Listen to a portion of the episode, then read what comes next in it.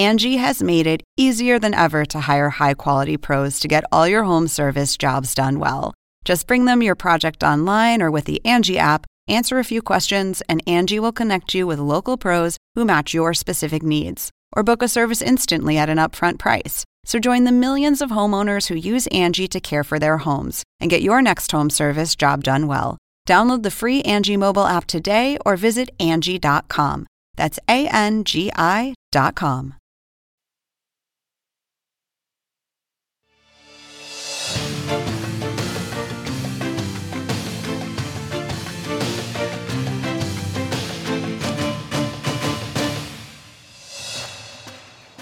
Hola, buenas noches, bienvenidos a Conclusiones. Les saluda Iván Pérez Armenti, hoy por mi compañero Fernando del Rincón. Comenzamos.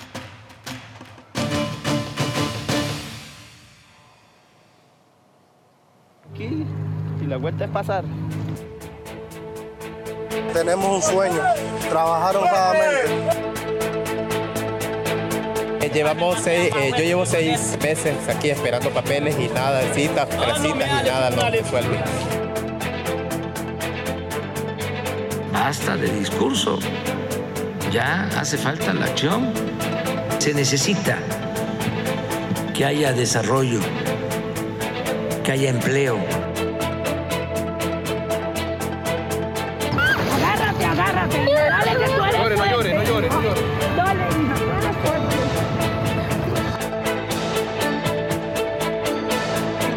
pero no somos animales. No nos pueden dejar en esta ciudad al arbitrio de cualquier cosa. Les pido que a partir de este momento me acompañen utilizando la etiqueta Conclumigrantes, numeral Conclumigrantes. Recuerden que recibo todos sus comentarios a mi cuenta arroba IvánPZS la red social antes conocida como Twitter. Y para decenas de miles de personas, la Navidad de 2023 solo significó una cosa, esperar en la frontera para poder cumplir su sueño de cruzar hacia Estados Unidos. Según estiman las autoridades de México, hay aproximadamente 11.000 personas en refugios y campos en ese país que aspiran a llegar a la nación vecina de manera legal. Pero muchos, ante la falta de respuesta a sus trámites, deciden iniciar el cruce y entregarse a las autoridades para solicitarles asilo. Hay en estos momentos más de 11.000 migrantes en albergues y campamentos en las ciudades mexicanas fronterizas de Tijuana, Matamoros y Reynosa, provenientes de países como México, Cuba, Haití y Venezuela, según constató CNN en entrevistas con entidades oficiales y no gubernamentales. Organizaciones de la sociedad civil afirman que hay mucha desesperación en los campamentos del lado mexicano, razón por la cual, tal como les decía, muchos deciden realizar el cruce ilegal, pese a todos los peligros que entraña. Por ejemplo, las autoridades informaron que tres migrantes se ahogaron intentando llegar a la otra orilla del Río Grande en la zona de Matamoros. A todas estas circunstancias adversas hay que sumarle una más. Desde mayo, el Departamento de Seguridad de Estados Unidos ha deportado o retornado a cerca de 445 mil migrantes, la mayoría de los cuales entró de forma ilegal por la frontera con México. El gobierno ha cerrado también puertas de ingreso en varios estados y ha reasignado a esos funcionarios para el transporte de estas personas. Particularmente en la localidad de Eagle Pass se aumentó la inversión de recursos para atender la situación. Sin embargo, los cruces ilegales continúan. Según dijeron a CNN funcionarios familiarizados con el tema, la movilización de estas personas es incentivada por los conocidos coyotes, que empujan a los migrantes a hacer el recorrido aunque no sea por los caminos establecidos. Y mientras las autoridades inmigratorias de Estados Unidos buscan una solución para procesar a los miles de personas que cruzan la frontera diario, residentes de ambos lados del Río Grande expresan su frustración. Gustavo Valdés tiene los detalles. El gran número de inmigrantes que cruzan a Estados Unidos por la frontera sur está causando problemas en ciudades de Texas. Es algo que eh, nunca pensé que iba a pasar aquí en Estados Unidos. Situación que frustra al sheriff del condado Maverick, que incluye a la ciudad de Eagle Pass, Texas, donde la crisis migratoria está dañando a la economía local. Estos días, ahorita, eh, días de Navidad, son, son este, ventajas para los negocios que hacen mucho dinero, ¿verdad? Así como Piedras Negras y Eagle Pass. En gran parte gracias a turistas mexicanos que hacen sus compras en Texas, como Luis Alberto, quien batalló para cruzar legalmente a Estados Unidos. Siete horas tenemos aquí. porque las autoridades estadounidenses redujeron el número de agentes de aduanas e inmigración en algunos cruces fronterizos para asignar personal que ayude a procesar a los migrantes. Esos retrasos afectan también a residentes estadounidenses que cruzan a México a hacer sus compras. Cada semana yo viene, pero con, con esto yo creo que no mucha gente viene. Las ventas minoritarias no son las únicas afectadas. La Oficina de Aduanas y Protección Fronteriza anunció el domingo la suspensión de operaciones en dos cruces de ferrocarriles por falta de personal. El viernes se anunció la reapertura del cruce por Eagle Pass. Y los camiones de carga también han sufrido retrasos. El efecto no es solo económico familias como la de Yvonne, quien hasta esta semana aún tenía que llevar a sus hijos a la escuela en Texas. Que abran más casetas y así porque son muchas horas y pues tienen que ir a la escuela. Según cifras oficiales, las autoridades migratorias detuvieron en noviembre a unos 192 mil migrantes en la frontera sur. Números que se espera aumenten en diciembre de acuerdo con el número diario de detenciones. El promedio diario en noviembre fue de 6.800 encuentros cada siete días. En diciembre ese número superó los 9.600.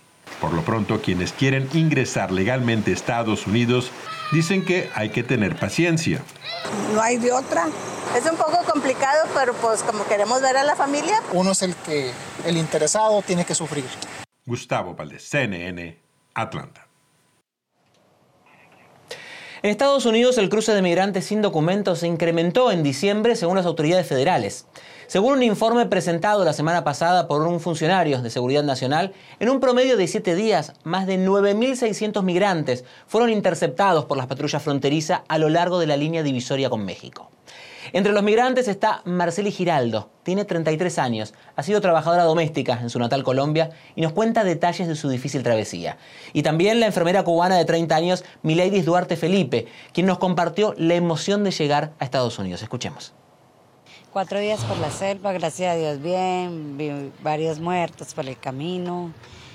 Eh, gracias a Dios, bueno, no sale con los pies reventados porque son muchos días caminando de ahí a la ONU, que es la que lo recibía uno, y de ahí también me tocó caminar mucha parte de Panamá porque estaban en protestas, y de ahí ya descansé unos días allá en Costa Rica, y de ahí empecé la travesía. Eh, lo que más me pareció duro fue, bueno, cuando no atraviesa Guatemala, y fue duro pues porque aún así eh, me desnudaron y todo dentro del bus a ver si le pedían a uno plata, dinero. Y, ¿Pero por qué la desnudaron? ¿Ah? ¿Por qué la desnudaron? Eh, piensan que uno de pronto trae plata escondida. Y ya, bueno, eso fue solo eso. Y la travesía de México porque uno no puede andar en carro, sino que uno tiene que andar caminando. ¿Cómo cruzó México? Caminando prácticamente hasta la Ciudad de México, caminando, caminando y caminando. Que lo voy a pasar con mi familia, que voy a vivir en un país libre, que por lo menos, no sé, voy a estar contenta porque vivo en un país libre, que se respetan los derechos de los ciudadanos, donde vivían, vivía mucha presión. Las Cortes de Inmigración en Estados Unidos acumulan un retraso récord de más de 3 millones de casos, según una base de datos de la Universidad de Syracuse. la Bandera entrevistó a una jueza de inmigración que declaró ante el Senado el mes pasado acerca de la presión de lidiar con estos retrasos en los trámites. También habló con una familia en Nueva York, a quienes conoció luego de que cruzaron por el Río Grande hacia El Paso en 2022 y que hace unos días asistieron por primera vez a una audiencia en una corte de inmigración. Veamos. Outside any American immigration court these days, you'll likely find long lines, people gathering in the middle of the night for court appearances that will determine if they stay in the United States or if they'll be deported. They are lining up sometimes at 5 a.m. I've seen them lining up the night before as well. Some of these migrants will end up in Mimi Sankoff's New York City courtroom. Judge Sankoff is the president of the National Association of Immigration Judges. She's served as a judge for 17 years and has never seen the system under this intense strain. Some days I can see up to 100 different cases just in a morning.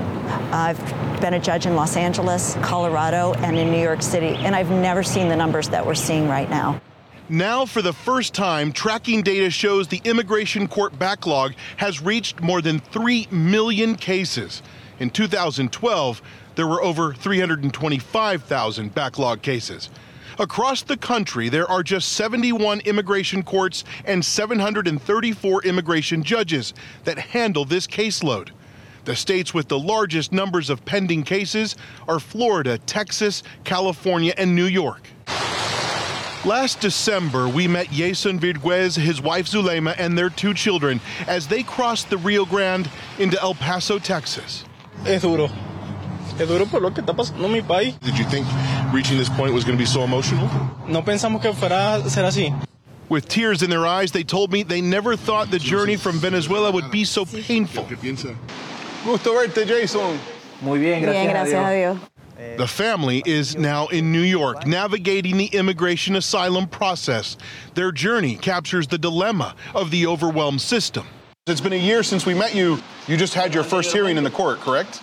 Están ocupados o cuando te contestan dice que te van a devolver la llamada y bueno. The same tracking data shows close to 100% of the migrants who have lawyers show up to the court hearings. The data is less clear for migrants who don't have lawyers. Yasin and Zulema attended their first court hearing last week and have another date set for April of next year. The Biden administration has added more than 300 immigration judges to help handle the massive backlog of cases. But Judge Sankoff also says there aren't enough interpreters and law clerks to move cases along. The focus has been on hiring more immigration judges, which makes sense. But you cannot hire your way out of this problem because even um, an immigration judge really can only handle maybe about 500 cases a year. Right now, the immigration court system does not fall under the independent judicial branch of the U.S. government. It falls under the executive branch and the Department of Justice. That's why many immigration judges and reform advocates say if the system was to move into the judicial branch, that that would allow immigration judges to move through the massive backlog of immigration cases much faster. Ed Lavendera, CNN, Dallas. Este miércoles promete ser un día importante para el futuro de los migrantes que esperan en México. El presidente de ese país, Andrés Manuel López Obrador, recibirá una delegación de alto nivel de Estados Unidos para abordar el tema. Y esto ocurre cuando miles de migrantes se encuentran recorriendo a pie el territorio mexicano con la intención de llegar a la frontera con Estados Unidos. Belén Zapata, nuestro reporte. Así es, fue en la víspera de Navidad cuando unos 7.000 migrantes de al menos 24 nacionalidades, según los organizadores de este contingente, salieron la madrugada de Tapachula con la intención de llegar a la frontera norte con Estados Unidos, donde quieren solicitar asilo. Tapachula es la primera ciudad importante mexicana a la que los migrantes comúnmente llegan tras cruzar el río Suchiate, que divide a México de Guatemala, y donde están las oficinas de migración que expiden los permisos para que puedan transitar temporal y libremente por México. Sin embargo, es tanta la demanda que algunos de ellos no consiguen esos permisos o tienen que esperar semanas e incluso meses, lo que hace que la paciencia se agote y entonces emprendan estas caminatas.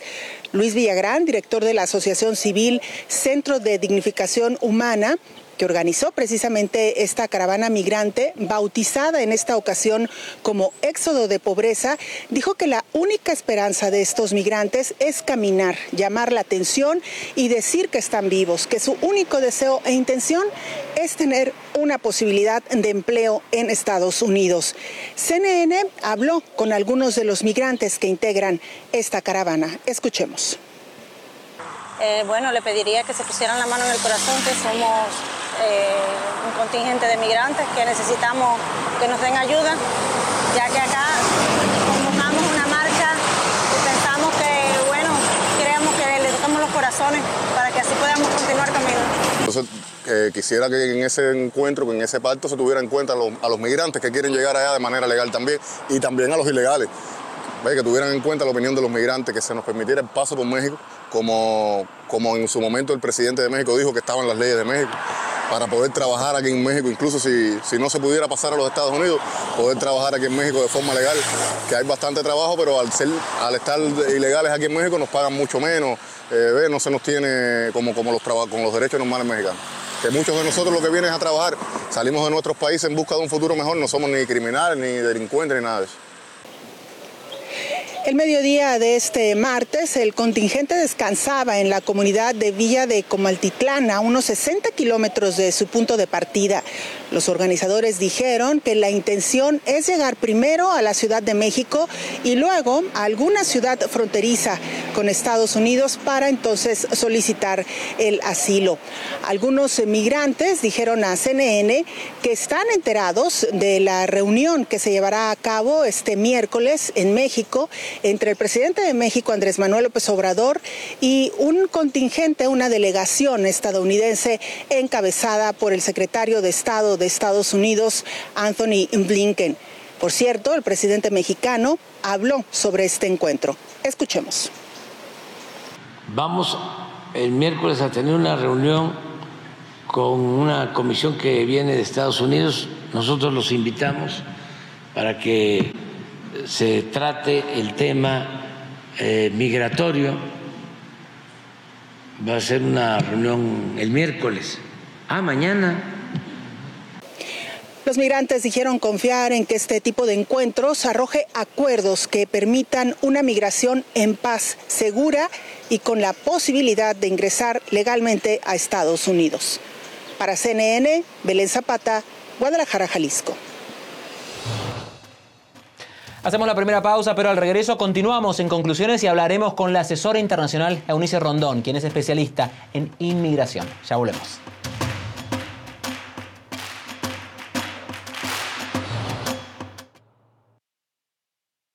Angie has made it easier than ever to hire high quality pros to get all your home service jobs done well. Whether it's routine maintenance, an emergency repair, or a dream project, Angie lets you compare quotes from multiple local pros, browse homeowner reviews, and even book a service instantly.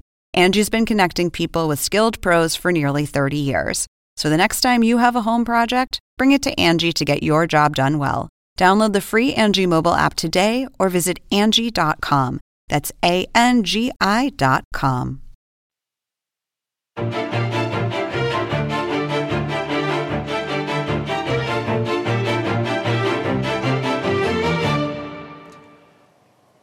En Honduras, funcionarios del Instituto Nacional de Migración aseguran que el país rompió este año el récord de una cifra de migrantes que llegan a su territorio en su viaje hacia Estados Unidos. Esto pese a los riesgos que enfrentan. Elvin Sandoval tiene el reporte. La falta de recursos económicos no le permite a esta familia de Venezuela tomar un autobús que los traslade de la ciudad de Danlí en la frontera con Nicaragua hacia la frontera con Guatemala y tienen que seguir su ruta migratoria caminando, asegura Roberto Hernández. Gracias a Dios todavía estamos bien, pero caminando, bueno, porque nos falta efectivo y vaina y tenemos ya como tres días aquí en, en Honduras. Es difícil, no es fácil, pero ahí vamos. Francesca Escalona, una migrante venezolana que viaja con sus tres hijos, dice que vivió en Colombia los últimos seis años. Asegura que la travesía no ha sido fácil y más en esta época de las fiestas decembrinas. Ha sido bien difícil todos los años porque eh, ya llevo muchos años sin poder compartir con mi mamá y con mi papá, que se encuentran en los valles del Tuy en Venezuela. En...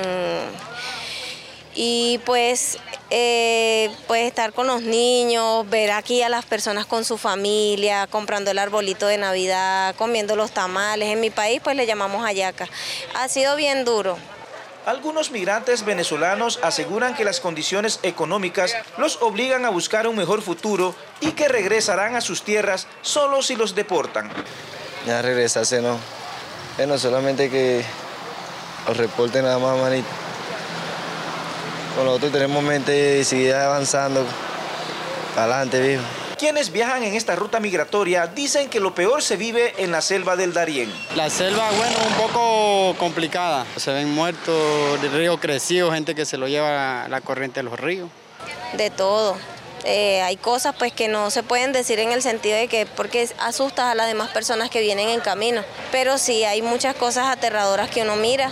Un informe de la Organización Internacional para las Migraciones revela que durante 2023, 1.130 migrantes de países de Sudamérica, Centroamérica y el Caribe murieron en las diferentes rutas para llegar a Estados Unidos. Funcionarios del Instituto Nacional de Migración aseguran que Honduras rompió este año el récord en la cifra de migrantes extranjeros que cruzan el país para llegar irregularmente a Estados Unidos. El 2022 cerramos eh, con aproximadamente 188 mil migrantes que transitaron por el territorio nacional y este año estaremos cerrando aproximadamente con 560 mil personas eh, que transitaron por el territorio nacional. Estas son las cifras más altas de, los últimos eh, cuatro años del país. Según la funcionaria del Instituto Nacional de Migración, el mayor desafío a superar es la poca capacidad logística que tiene el país para asistir a los migrantes extranjeros.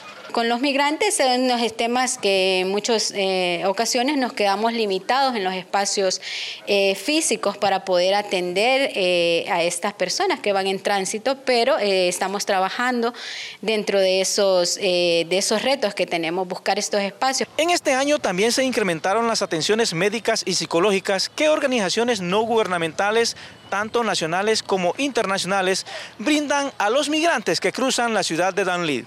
Según Elisa Ríos de la organización Médicos Sin Fronteras, las atenciones durante este año 2023 superan las 60 mil. Durante este año las principales, los principales diagnósticos médicos atendidos fueron diarreas, ¿verdad? tanto en población adulta como en población infantil, las enfermedades respiratorias en la población eh, infantil, ¿verdad? y en general también las atenciones o las afecciones musculoesqueléticas y afecciones de piel.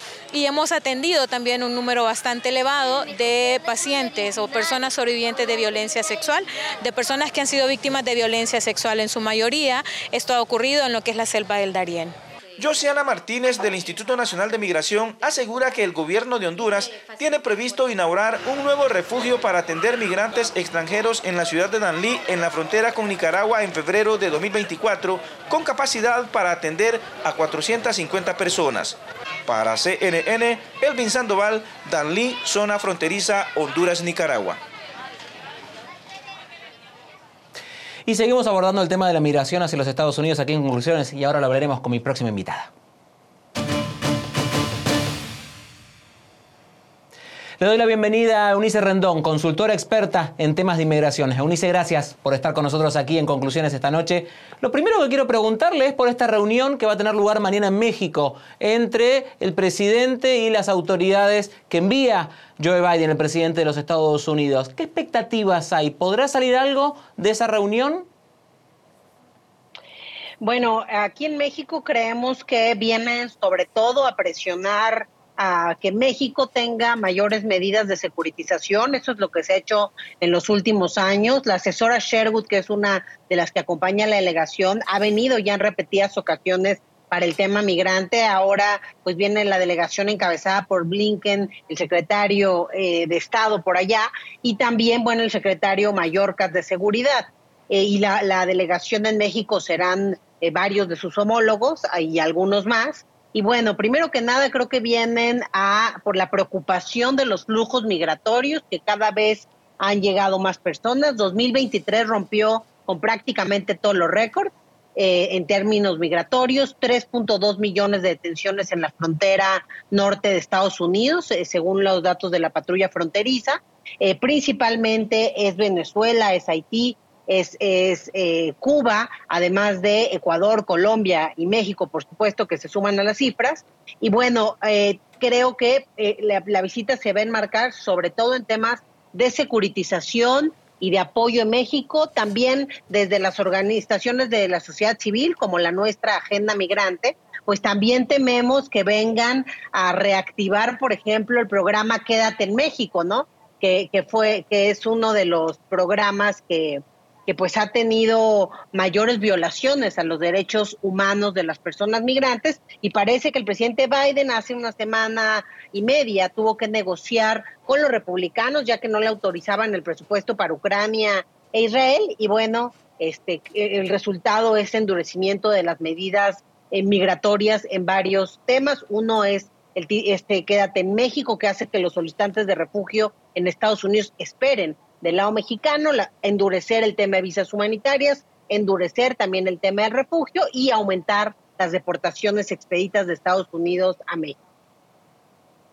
Suponiendo que México acceda a hacer todo eso y se ponga en práctica, ¿esto resuelve el problema de la migración o simplemente lo retrasa o los deja del otro lado de la frontera, pero creando, digamos, este, una presión al otro lado de la frontera que en algún momento eh, va a terminar explotando?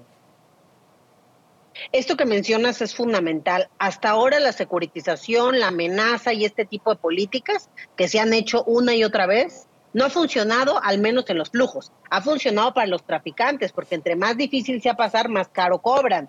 Ha, sido en deterioro los migrantes porque cada vez van por caminos más riesgosos para esconderse de las autoridades en diversos países que están ahí al acecho, pero no cambia nada el tema de los flujos. Repito, 2023 rompe con todos los récords. En el caso mexicano, por ejemplo, eh, tenemos más de 140 mil solicitudes de refugio. Somos ya eh, un país que hace cinco años teníamos 5 mil solicitudes. Estamos cerrando con más de 140 mil, algo que nunca antes habíamos visto. Una gran cantidad también del flujo son niños y niñas, en fin. Entonces seguimos viendo estos grandes flujos porque las causas en esos países siguen y las causas son más difíciles incluso que el camino, al menos es lo que mencionan muchos migrantes, la persecución política, la inseguridad, el riesgo a perder la vida, y, eh, combinado también de la necesidad económica y de otros factores, pues hacen que la gente siga migrando. Entonces, no, para responderte eh, de manera muy práctica, eso no resuelve el tema eh, y creo que, y esperamos también desde la sociedad civil, que de la mano de estas medidas que seguramente anunciarán de securitización y de control, también venga al menos el planteamiento de una base nueva en este tema migratorio que se enfoque más en un modelo seguro, ordenado, humano y productivo. Y para ello hay que incluir también a los sectores productivos porque esa es la única vía que realmente creo que dará una cara más ordenada al fenómeno migratorio y, y es un ganar-ganar. El año que viene hay elecciones presidenciales en Estados Unidos y también en México. ¿Cómo impacta el tema de la inmigración en las campañas de ambos países? ¿Hay propuestas de un lado o del otro? Es un tema muy delicado. Eh, en Estados Unidos está un poco más claro cómo se maneja el tema de la inmigración, pero ¿qué pasa también en México? ¿Es un tema de campaña?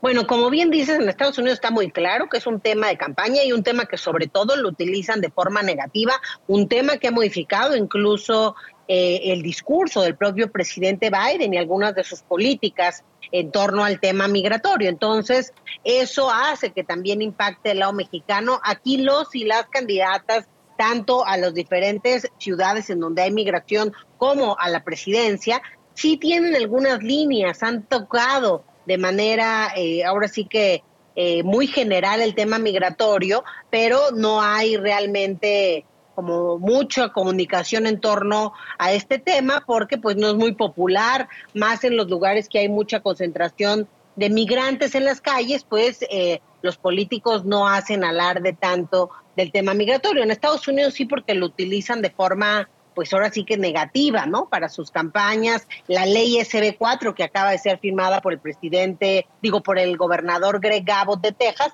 va mucho en esta tónica, así como todas las operaciones que ha hecho con, con su estrategia de estrella del desierto, las boyas, los camiones o autobuses hacia Washington, Nueva York, etcétera. Todo eso es parte, pues creo yo, de una campaña política, lo que dice Trump. O sea, pareciera que en Estados Unidos la candidatura al Partido Republicano es un concurso por ser el más racista, el más xenófobo y el más extremo y eso sin duda también tiene un impacto en México porque hay una mayor presión como esto que vamos a ver mañana, creo yo, eh, de Estados Unidos hacia nuestro país en las políticas y en, el trabajo que tiene que llevar a cabo con los migrantes en grandes concentraciones. Ojalá que de la mano de esto vayan también eh, recursos en esta ocasión, porque tenemos una frontera norte desbordada y una frontera sur también con caravanas que van llegando una tras otra.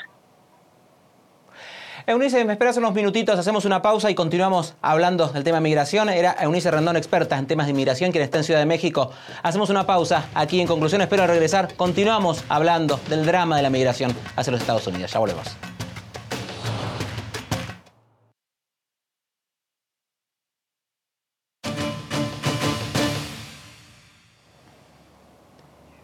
Continuamos en conclusiones y vamos a seguir hablando con mi invitada, Eunice Rendón, experta en temas de migración, sobre la migración a los Estados Unidos. Eunice, y ahora querría meterme un poco más en el costado humano y hablar propiamente de los migrantes, porque recién al principio de la entrevista mencionaba de las situaciones que huyen de sus países de orígenes para llegar a los Estados Unidos y todas las penurias que pasan, los peligros que atraviesan en todo su recorrido hasta llegar a la frontera norte de México para tratar de llegar a los Estados Unidos. Y la pregunta es, una vez que llegan a los Estados Unidos, ¿cómo es la vida allí del migrante que logra pasar a los Estados Unidos? Finalmente, con todos los problemas que tiene, ¿termina siendo mejor que lo que dejaron en sus países? ¿Por eso se arriesgan?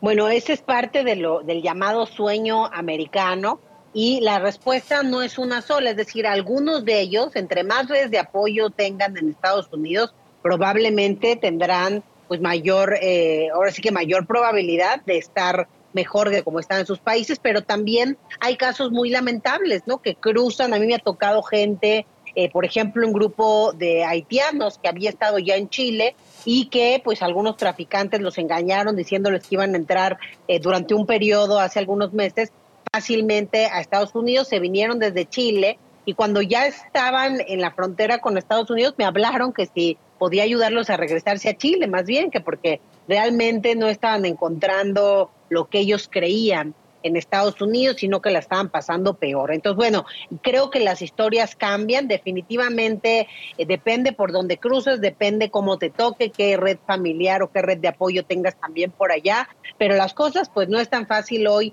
en la frontera. Eh, ha habido esta, un gran número de tensiones, decíamos que 3.2 millones, tan solo en el último, último mes, 250 mil personas han sido eh, detenidas por la patrulla fronteriza. Hemos visto mayor afluencia en los últimos tres meses que a lo largo eh, del año. Entonces yo, yo creo que no, no necesariamente tienen el sueño que esperaban, pero lo que sí es una realidad que hay que considerarlo es que mucha gente huye de persecución política, mucha gente huye del riesgo a morir por amenazas de grupos del crimen organizado, de maras, etcétera.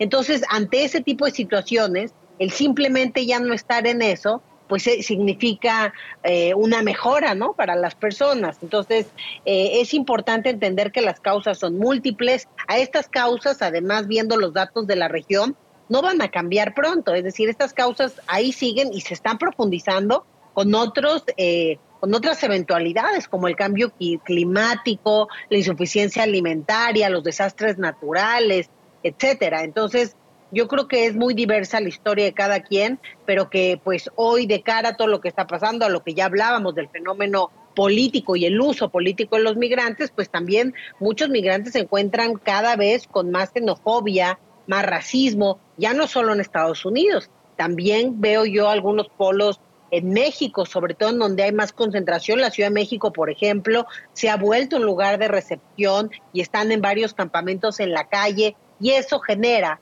cierta animadversión también pues de la población que vive en esos lugares, ¿no? O de parte de esta población. Por eso urge un modelo que los logre integrar de una forma más inteligente, que eche mano de, de otros sectores como el privado, porque también tenemos un buen ejemplo, es decir, la CNUR de la mano del gobierno mexicano, con 35 mil refugiados, logró a través de acuerdos con los bancos y con las empresas, encontrarles un empleo aquí en México y esas personas han pagado más de 170 millones de pesos en impuestos, lo que significa cuatro veces el presupuesto de la Comisión Mexicana para el Refugio. Entonces, bueno, puede haber círculos virtuosos, pero no se van a dar en automático, hay que generar un sistema, hay que facilitar también algunos papeleos, etcétera, y yo veo que esa es la única vía en donde sí puede pues también irle mejor al migrante y a la sociedad que lo acoge.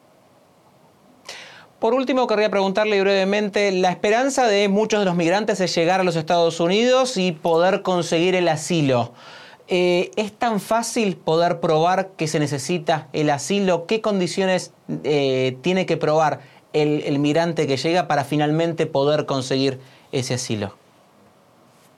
Yo creo que el asilo es una de las figuras más difíciles de probar, es decir, Hoy los migrantes piden su cita por el CBP One, por esta aplicación que hizo Estados Unidos, para que se estudie su caso, porque ellos creen que tienen un caso de refugio. Ah, este es la, este es la, la, la figura humanitaria realmente en español.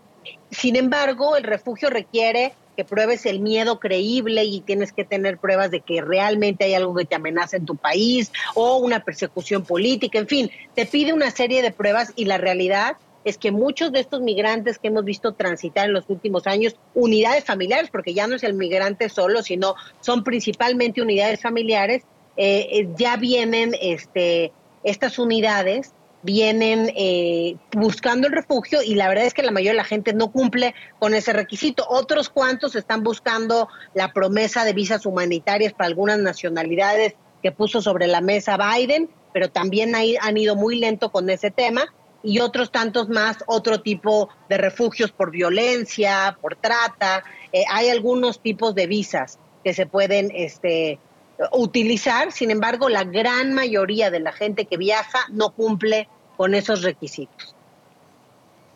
Eunice Rendón, gracias por estar con nosotros, por ayudarnos a entender un poquito todo lo que hay detrás de este drama que está llevando a muchísimas personas a la desesperación y allá a la frontera norte. Era Eunice Rendón, experta en temas de migración, ha estado aquí con nosotros en conclusiones. Muchas gracias.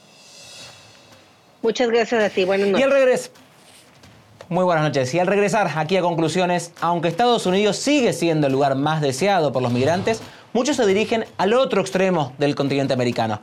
Les contamos cómo viven algunos de ellos en Uruguay. Ya volvemos.